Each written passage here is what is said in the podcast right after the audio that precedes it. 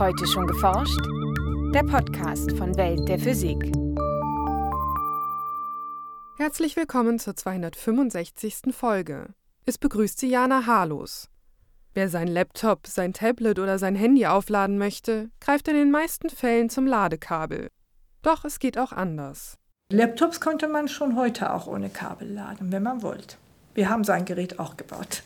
So Nishila Parspur von der Universität Stuttgart. In dieser Folge unseres Podcasts erzählt die Elektrotechnikerin, wie sich Energie drahtlos übertragen lässt.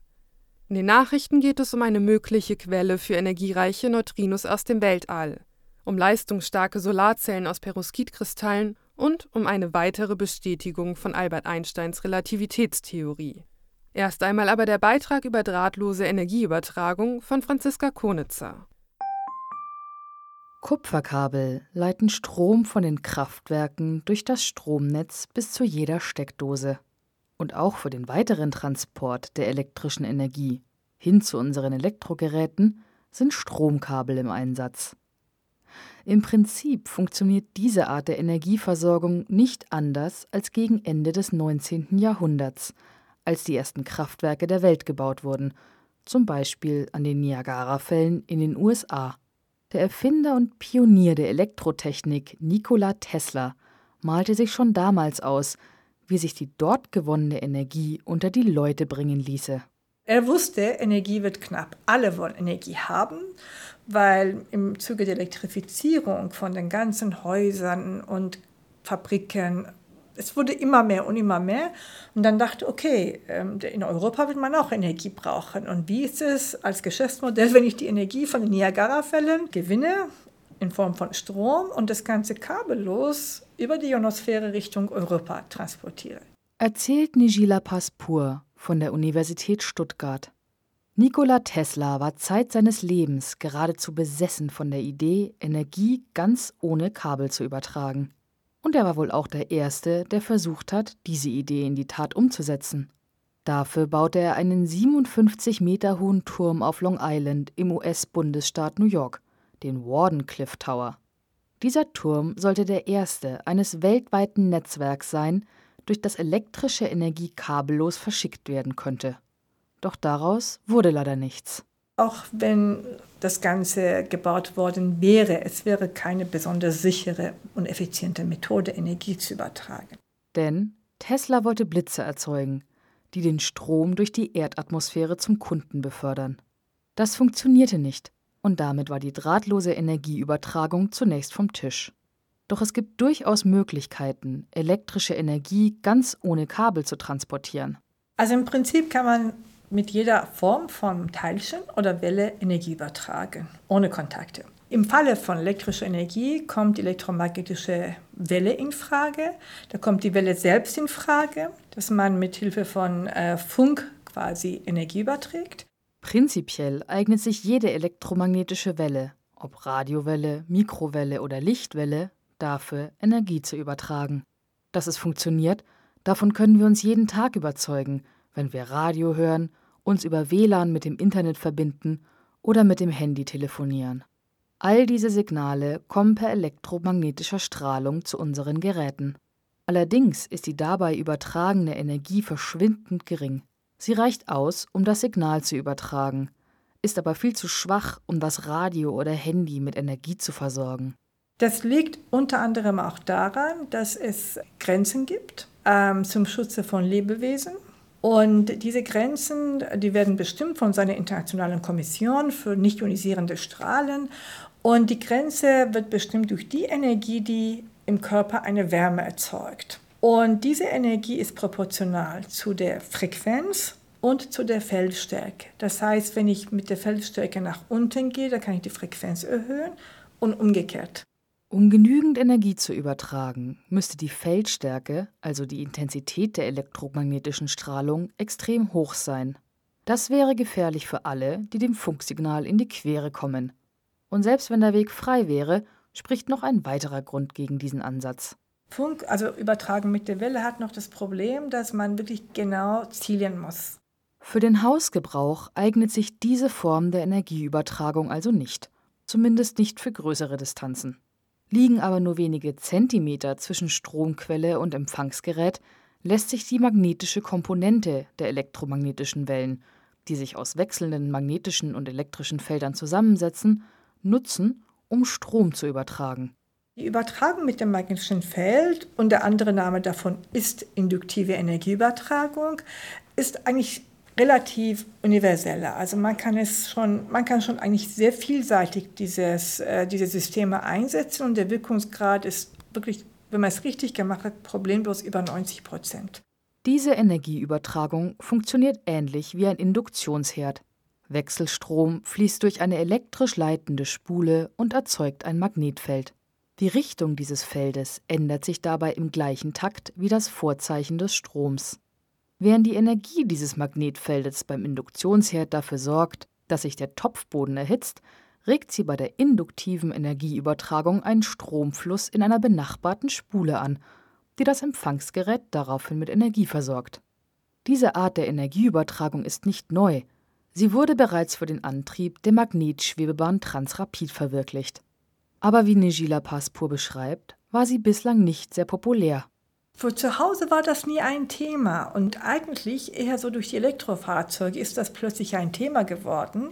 Aber in meiner ersten Forschungsgruppe haben wir so ein System entwickelt, um Elektrofahrzeuge zu laden. Und vor 14 Jahren habe ich das auf einer Tagung vorgestellt und wurde ausgelacht. Wer braucht sowas? hieß es. Inzwischen ist das Interesse an der drahtlosen Energieübertragung mittels Induktion groß, nicht zuletzt für ein kabelloses Aufladen von Elektroautos. Dass dieses Konzept funktioniert, lässt sich vor dem Institut für Energiewandlung, an dem Nigila Paspur forscht, sehen.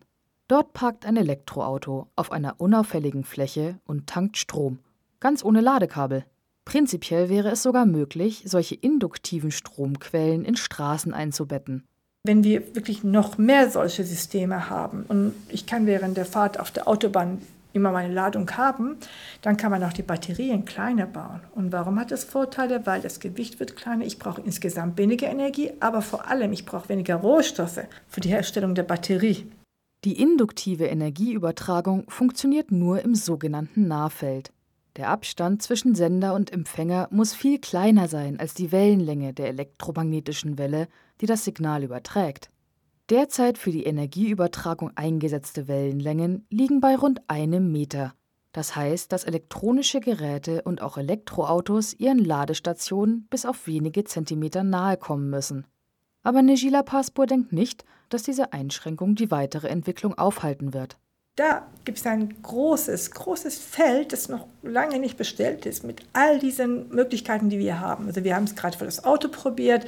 Es gibt Transrapid, wie gesagt, war für den Zug. Wir haben weitere Projekte in Richtung Zug.